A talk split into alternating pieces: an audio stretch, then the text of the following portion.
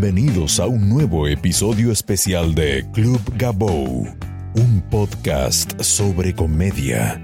Auspician Stand Up Time y comedia.com.ar. Bienvenidos a un nuevo episodio de Club Gabou. Mi nombre es Gabriel Grosval. Pueden encontrarme en Facebook con ese nombre o en Twitter como arroba Gabou. Pueden escuchar todos los episodios de este podcast en gabou.com.ar, también en iTunes, YouTube y Spotify, como Club arroba Gabou. Conocí al invitado de hoy hace, calculo, unos 10 años, cuando estaba programando parte de los shows en The Cavern del Paseo de la Plaza. Y Nico vino con Juan P. González y Daniel Bría con un espectáculo que se llamaba De Parados. Hacían shows los domingos y algunos días feriados. Le ponían mucha, mucha guerra y mucha ilusión. Estudió con Diego Weinstein y era. Siempre fue muy bueno. Él siempre se paraba muy bien en el escenario. Se notaba que tenía experiencia haciendo reír gente o por lo menos conduciendo un grupo de gente. Y no tenía yo muy claro de dónde venía ese saber. Hoy lo vamos a, a conocer en la entrevista. O en esta charla, más que entrevista, como me gusta llamar estos podcasts. Recibimos en Club Gabou a Nico Brown. Buenas. Bienvenido, Nico. ¿Qué tal? Gabo? Un placer. Estamos acá en Córdoba, la docta. Sí, sí, sí. Acá de mañana, recién despertados hace, no, dos horitas que nos despertamos y tuvimos una función copada anoche De gira. en este lugar tan lindo que es eh, Quality. Muy bien, muy bien. Nico, yo decía esto que se notaba que, que- que vos tenías ya experiencia eh, subiéndote arriba de un escenario y, y ahora que, que- que empezamos a hacer funciones juntos, me enteré que de- una sabía ya que habías trabajado eh, en un dúo de, de música. Eso, y habías recorrido mucho. Era un cuarteto. Era un cuarteto. Un cuarteto, sí. Que había salido un reality show. Madrin se llamaba. Sí, señor. De escalera a la fama. Escalera a la Fama, año, ¿Qué año? 2003. El programa que conducía Andy Kuznetsov en esa época, cuando salió el primer Operación Triunfo. Lo sabes que si te buscan en, en YouTube eh, aparecen videos. Aparece una cara muy juvenil, sin barba, flaquito, otra, otra época. ¿Y estuvo bueno? Sí. Tenía que ver, tenía que ver con una etapa de mi vida que era ese, ese, ese perseguir el sueño y perseguirlo de la manera que se me presentó en ese momento, que era algo también más automático, ¿no? El reality show que ha sido tan criticado en su momento. eh, era, te ofrecía eso, el camino fácil, el vení por acá, que vas a ser famoso mañana. Decías, wow, lo voy a lograr. Y nos subimos, en realidad me subí un par de veces, porque primero hice, hice, hice Popstars y estuve entre los, entre los últimos 15 para llegar al grupo Mambrú. Y, y bueno, al año siguiente... Ah, muy bien.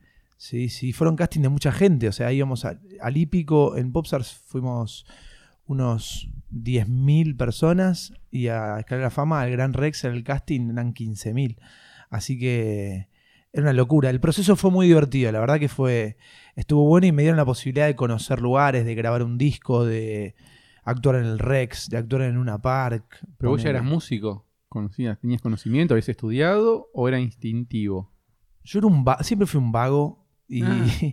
y, y- y en esa, y en esa vagancia va- vagaba por, por saber qué era lo mío, digamos, qué soy yo. Mi mamá, bailarina del Teatro Colón, solista, o sea, el arte siempre estuvo en casa, mi abuelo toca el violín, o sea, o sea que yo sabía que el arte era lo que yo quería hacer. Ahora, ¿qué querés hacer? Bueno, yo siempre canté bien, bueno, cantá, pero con el, con el, con el tema de, del canto me gustaba, pero no me apasionaba. Bueno, actuemos.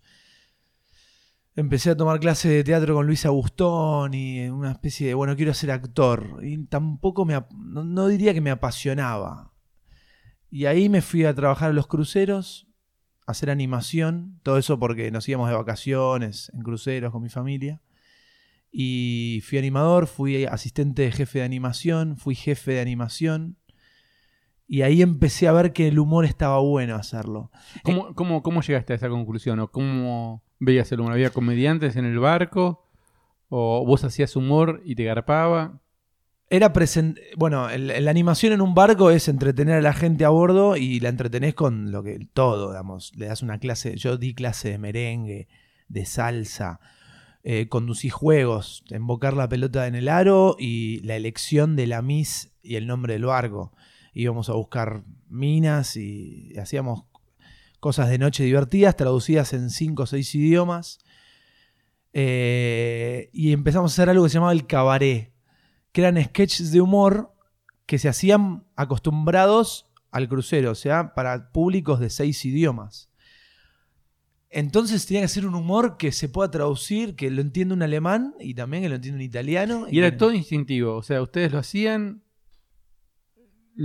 Por lo Sí, tenía bases de, de- de- de esto del stand-up, es decir, tenía, tenían líneas eh, ya que te llegaban. Había sketches ya famosos que te iban llegando de equipos de animaciones anteriores, de, de la historia de la animación en los barcos, y ya sabías el sketch de Whitney Houston, el sketch de... Ibas armando el cabaret en base a los sketches que más te gustaban, que sabías que funcionaban, que eran en general mímicas, cosas que no, no tenían palabras para que las entienda un alemán y un- argentino. Y ahí me iba bien, y la gente se reía mucho, yo soy con mis caras, o sea, soy bastante particular, y, y me iba muy bien, y de golpe dije, ¿qué onda esto de hacer reír? Está buenísimo. Mi familia, como te digo, el arte estaba, pero el humor no era considerado así como arte, era como algo, lo ninguneaban, ni se hablaba, o sea, se disfrutaba de un humorista, con mi vieja por ahí veíamos juntos eh, este programa de televisión de El Contra, ponele, Sí, calabró. veníamos a Calabró y lo disfrutábamos. O sea, disfrutábamos de, de- de- de la gente que hacía humor. Pero de ahí a pensar que, que uno de la familia podía hacer humor, o sea, no, no, digamos que no. Era un Y, y vivir de eso. Eso, un abismo. O sea, no. O sea, vamos con el tema de la pintura, lo bien, lo bien del arte. Y Cultura culta. Exacto. Y nada, y por suerte me pegó, me pegó, hice un, hice un curso de stand-up, vi una ficha en la calle del Farabute Ah, mira, con Tamer. con Tamer y, y hice un curso y Tamer hacía una entrevista y mi primera pregunta es, ¿qué pasa si no haces reír a la gente?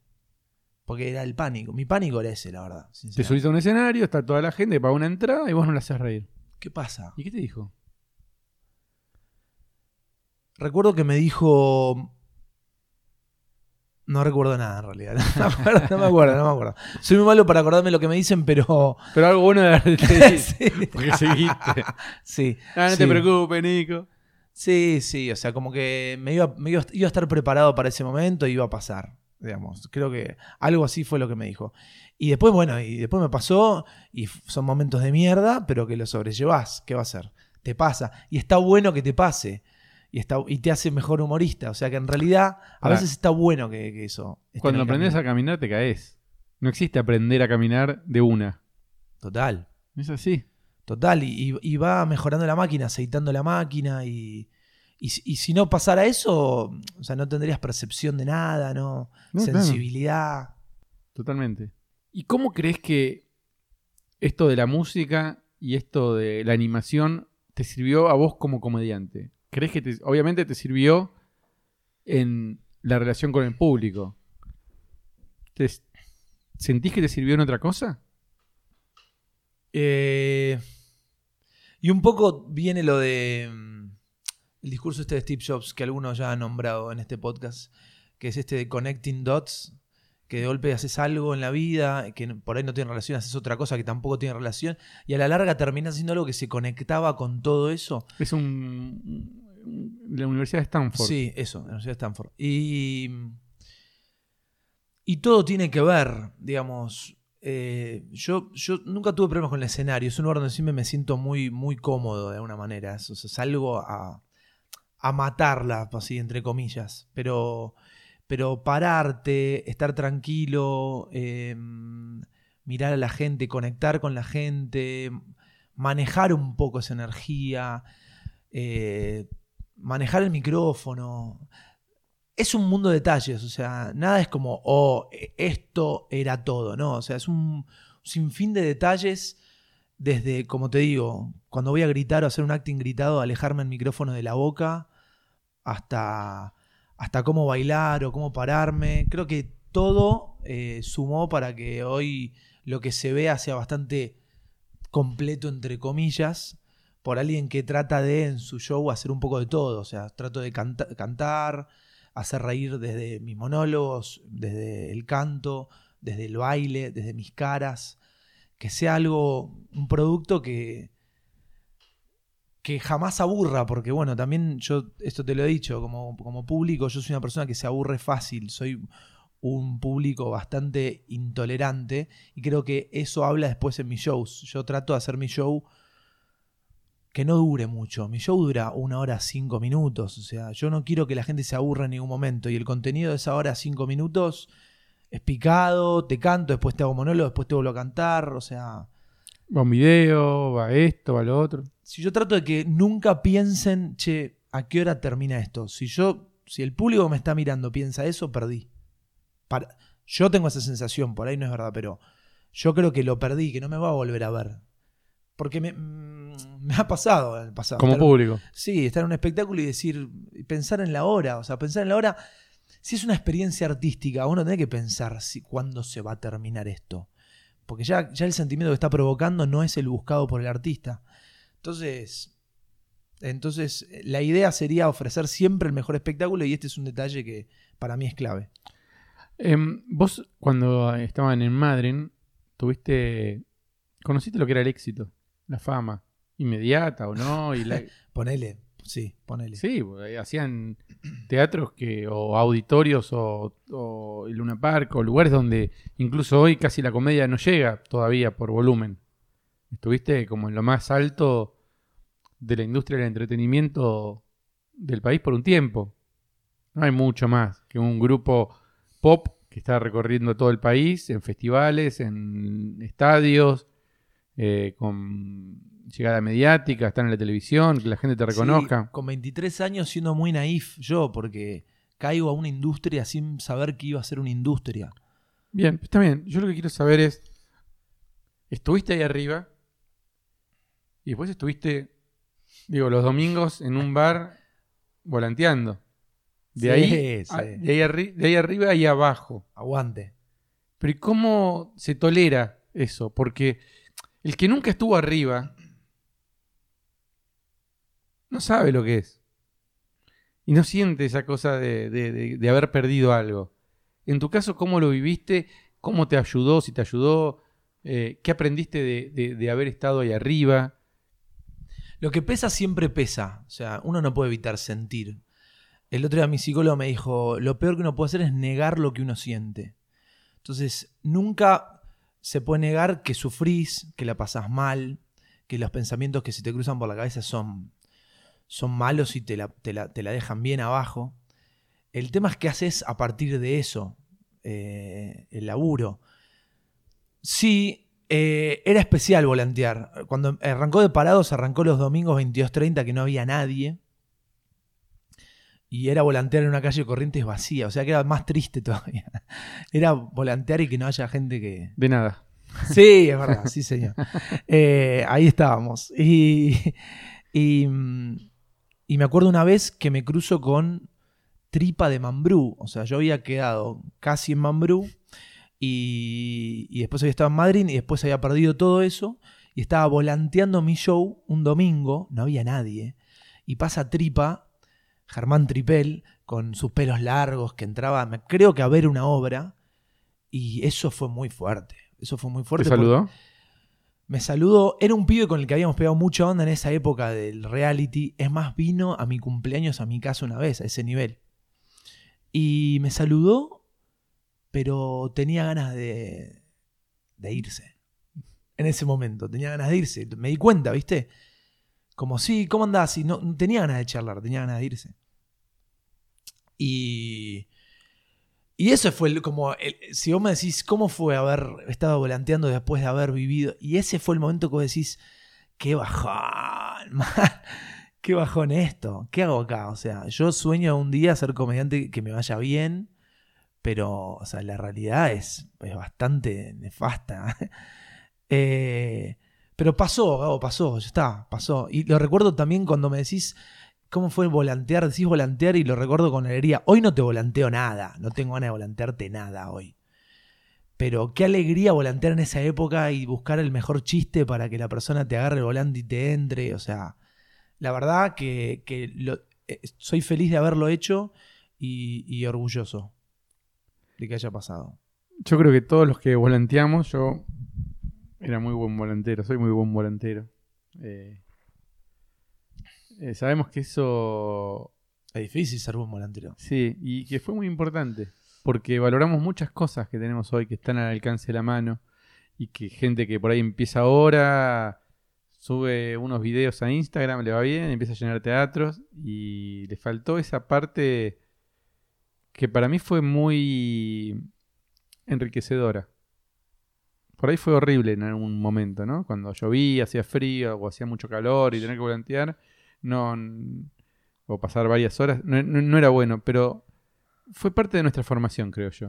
En el, mira lo que pienso ahora. en el volanteo se veía el hambre del comediante.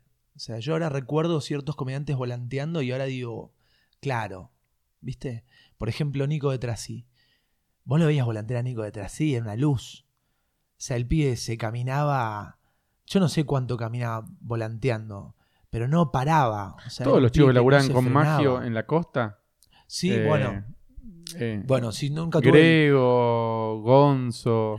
Nunca tuve, yo sí, yo te digo los que más o menos recuerdo. Hay varios que sí, siempre era tipo una competencia aparte, ¿no? Que venían y te decían, a este, ¿sabes? Que mira cómo va y lo veías como iba a encarar al pibe y trataba de meterlo. Eh, pero particularmente recuerdo a Nico, que era como, vos decías, bueno, para, ¿viste? hasta me daba fiaca verlo volantear. para un poco, boludo. ¿no? Y ahora, la verdad que cada vez que veo que, que llenan los teatros me pone muy contento porque me acuerdo de esa etapa. Sí, sí, yo creo que, que- a ver, nunca hablamos mucho del volanteo y de lo que fue esa etapa, porque quedó medio vieja. Pero fue un momento donde yo, por ejemplo, conocí a muchos de los comediantes que hoy son mis amigos.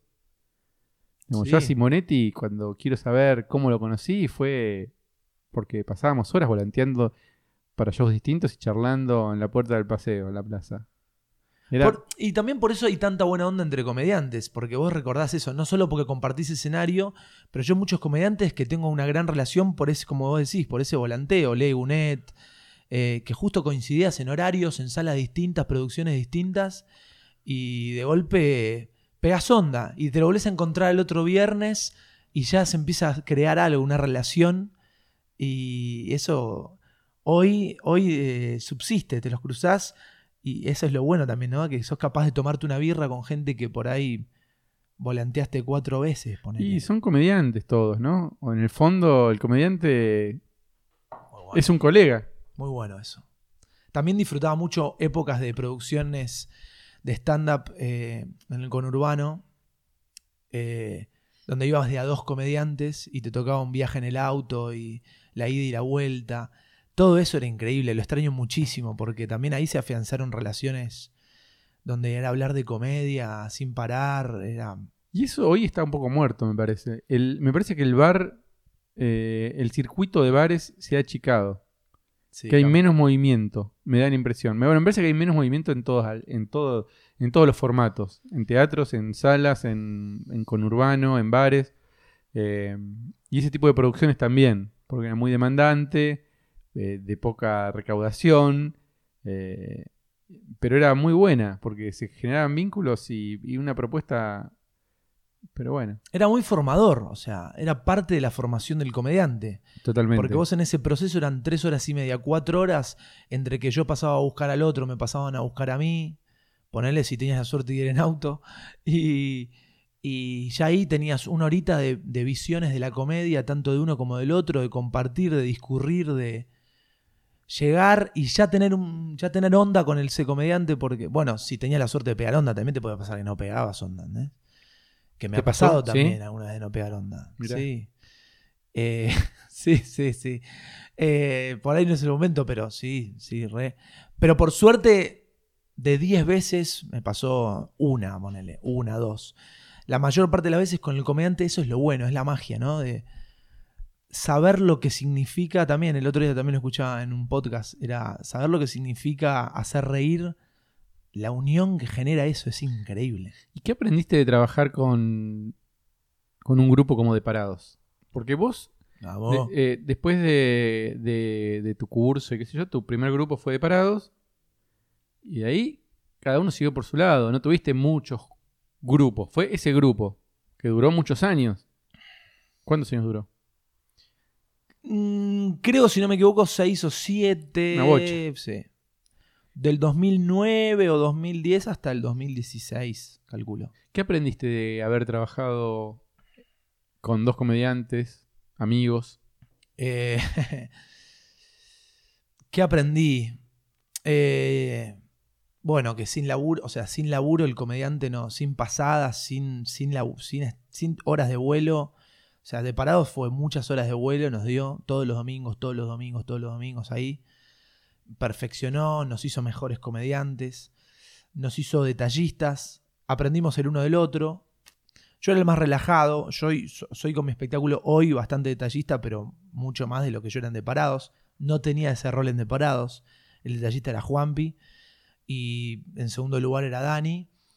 Eh, pero, pero aprendí por ahí eso, porque era- en ese momento er, eran personas que pensaban en todo, en el volumen de la música, en si la luz de sala estaba alta o baja, en cómo iba a ser el final, en el orden, en, en mejorar el show, en este trabajo interminable de ir mejorando y optimizando todo, optimizando desde el chiste hasta la duración, hasta todo.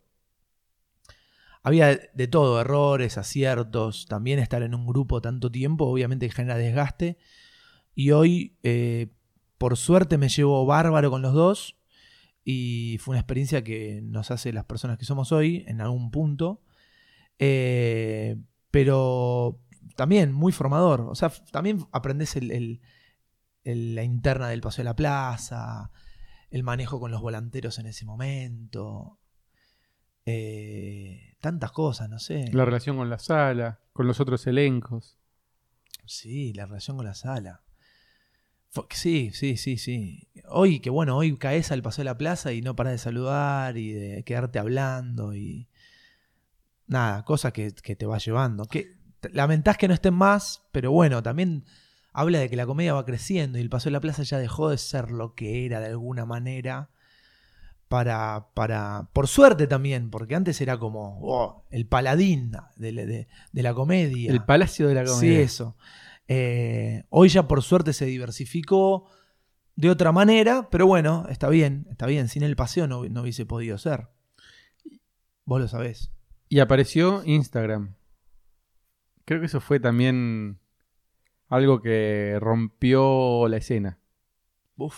La escena venía de una forma o, o, el negocio de la industria inminente del stand-up pequeña venía creciendo de una forma o de unas formas. Y de repente con la aparición de, de Instagram, porque no fue YouTube, fue Instagram, eh, es como que si patean el tablero y las fichas se caen y todo empieza de vuelta. ¿Cómo lo viviste en tu caso? Porque Bueno, yo siempre digo algo que decías vos en esa época, cuando eras productor de Campa Pichot y cuando fuiste a Nueva York y a la vuelta dijiste, ¿sabes lo primero que me preguntó el productor de, de Carolines sobre Mariana Pichot? Lo primero que me dijo, ¿cuántos seguidores tiene? Y esa pregunta en esa época era, era, era, era loca, era loca. O sea, hoy es Obvio. Es obvio, es obvio. Es más, hoy ya lo sabés, no necesitas ni preguntarlo. Ya vas y te metes y ya lo sabés vos, no tenés que decirle nada a nadie. Pero, pero ya en esa época se empezaba a vislumbrar eso que eran los seguidores. Y Instagram, sí, y hasta fuimos cayendo tarde, eh, te digo. eh. Yo me siento bastante boludón. Porque eh, yo creo el primero el que marca el camino es Grego en eso y, Pero vos sabés que una cosa... y yo tardé. O sea, en- en- Sí, pero vos sabés que es algo, es un fenómeno argentino. El de Instagramer comediante. no sabía eso. Yo no lo veo en otros lugares. No hay un, un griego, por ahí hoy hay, pero en ese momento no había un chileno, un uruguayo, un peruano, un español. Sí hay Instagramers que después por ahí van a hacer un teatro. Pero no comediantes, Instagramers, esa combinación de comedia, stand-up con Instagram, que después hace shows y que crece en su comedia, o que crece, digo, a nivel numérico, por lo menos que vende más tickets, a través de sus seguidores en Instagram, es un fenómeno argentino. Sí, No estaba existe. pensando alguno, pero no. De- Lo más parecido es esta, esta comediante australiana que hace estas fotos que pone primero una foto de una modelo y después se pone una foto de ella que es más gorda, ¿viste? Y, y también creo que hace shows, hace un tour, pero después ¿Pero era comediante antes? Creo que siempre fue comediante, pero tampoco sé cómo es el show, así que no, no hablemos de eso. Pero eh, eh, sí, sí puede ser, pero o sea, Es, es loco eso, porque en general uno trata de copiar o de replicar o de fijarse qué pasa en otros lugares. Y esto fue un fenómeno propio. Vos decís fue grego. Puede ser. Y después. Después se fueron, fueron sumándose. Fue Gonzo. Fue Nico. Eh, Nico de Trasí. sí. Y vos llegaste tarde, decís. Sí. También ahí, ahí empieza este mundo en el que vive el comediante, que es mirar a los otros, mirar para el costado y ver qué está haciendo el otro y cómo le va. Decís, ah, le va bien. Ah, pero yo igual la mía, yo puedo hacer la mía de mi manera, voy a hacer mi camino, ¿eh? le va bien, bueno, pero empieza a tener eh, uno ese ego que tenemos todos los comediantes, que por algo somos comediantes y por algo nos paramos a hacer un escenario solos, a hacer reír, que, que está bien que lo tengas de alguna manera, o sea, tiene que haber algo ahí adentro de, de- de- de creerse, porque si no, te subís solo. Entonces, eh, ahí empieza a ver eso que yo creo que llegué tarde y muchos empezaron a decir, che, es por, es por acá. Me parece que si, si por Instagram haces videos de humor, por ahí la gente te va a ver. Pero todo ese, ese análisis, para mí, fue decayendo bien, bien tarde, bien tarde. Juanpi fue el primero de ustedes tres que empezó a tener seguidores. Juanpi, Juanpi empezó a remarla ya de, muy temprana edad. Yo me estaba rascando los huevos como loco. Y Juanpi ya eh, tenía los videos de los miércoles en YouTube. Que, que hoy no sé si los buscás, están ahí. Pero, pero bueno, e- era su forma de, empezar. Y después arrancó con Instagram. Yo todavía me rajaba los huevos ahí. Pasa que después fui padre y ahí fui que te fui a ver a vos una vez y a consultarte qué podía hacer. Quería hacer un Belma, pero no, ¿quién iba a venir a...? Pero yo no lo estaba viendo en ese momento. Yo pensaba que con, con subir una gráfica en la calle, por ahí en vía pública, la gente iba a venir. Y vos me dijiste, labura en redes, fíjate qué red social es la tuya. Me dijiste, por ahí no es yo decía, no soy de Twitter. Siempre me peleé con Twitter como loco. Los 140 caracteres siempre me molestaron mucho. Vos me dijiste, por ahí no es Twitter. Por ahí, fíjate, Mariana Pichot labura en YouTube. eh, tal labura en, en Facebook. No sé, fíjate. Y bueno, y ahí arranqué yo de a poco con YouTube. Con YouTube. Pero bueno, me costó mucho. YouTube es otra red social. Siento que de alguna forma le saqué y no le saqué la ficha. Eh, hace dos años que no hago nada en YouTube hoy. Pero bueno, mis videos siguen ahí. La gente me sigue hablando de mis videos, por más de que no fue algo. Tengo 7000 seguidores en YouTube. Pero quiero mucho y eso va a quedar ahí para mí para siempre. Ojalá. Sí. Claro, lo que vos hiciste fue lo que yo siempre recomiendo, que es eh, ser específico sobre un tema. Es buscar un, un diferencial y posicionarte como el comediante de, de algo. Sí. Me parece que los comediantes que más funcionan son, por lo menos en Argentina, los, los comediantes de nicho. Me parece que este fenómeno es el que estamos viendo en todos los lugares del mundo, que es el, el- el comediante temático, el contenido específico para un público. Sí, yo lo que voy con esto también, eh, que vos decís, comediante de nicho, está bueno pensar, decirle a alguien, che, fíjate que el comediante de nicho tiene una herramienta copada que se diferencia del- de los demás, y...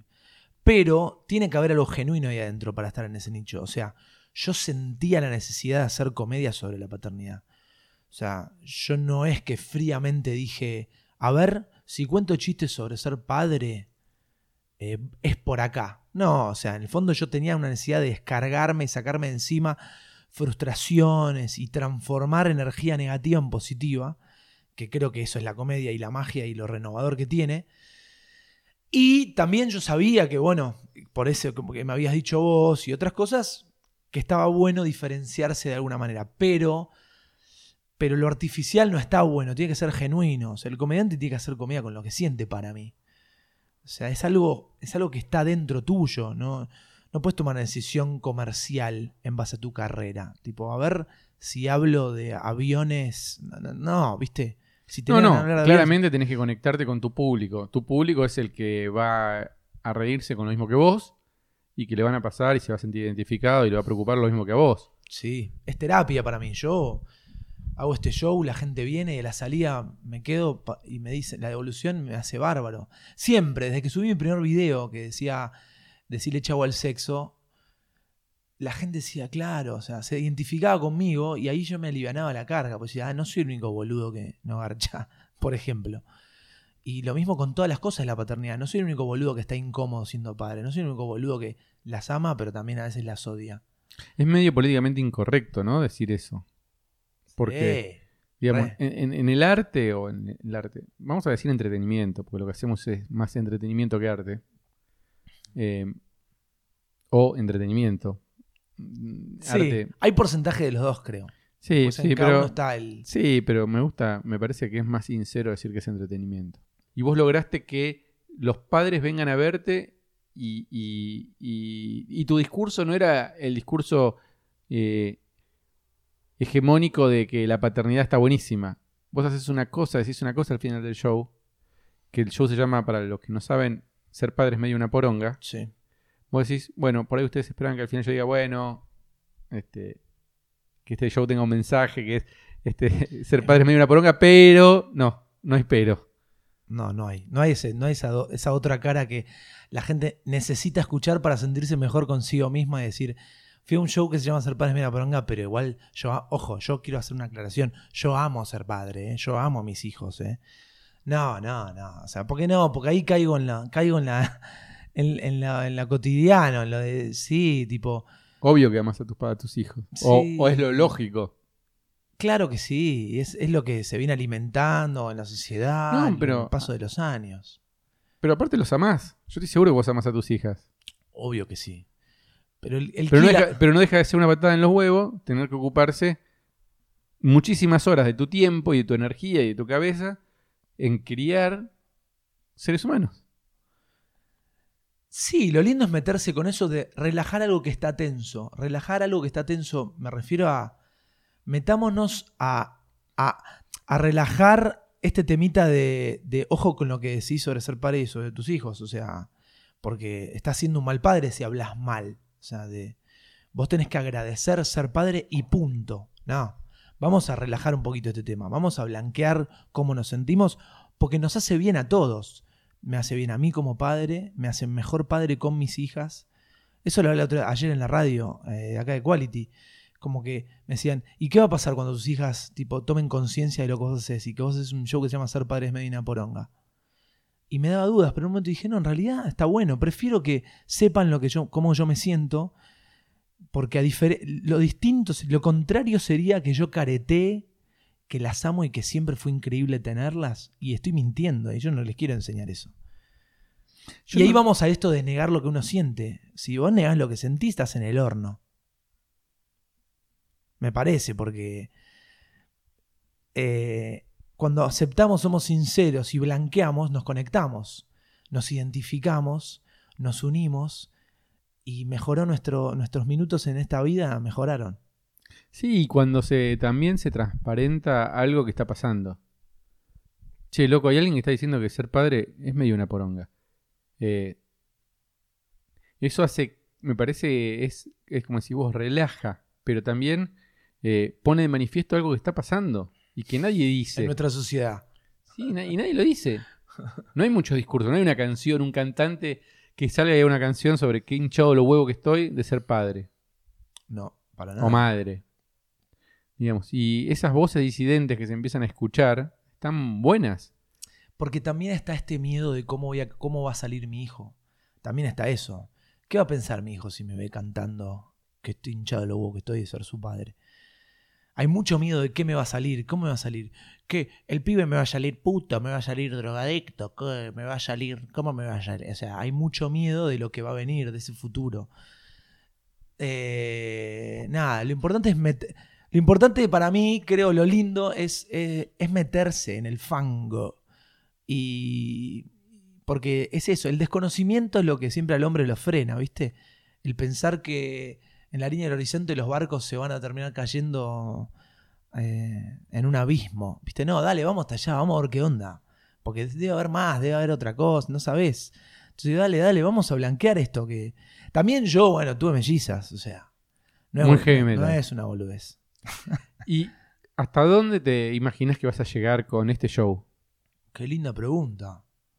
¿O hasta dónde te gustaría llegar? Porque la verdad que hoy, con la situación que estamos viviendo como país, eh, proyectar es muy difícil. Porque, digo, vos venías con un empuje el año pasado, eh, acompañado por un montón de cosas buenas, pero este año la verdad que nos estamos pegando una piña en la cara con la realidad eh, económica del país.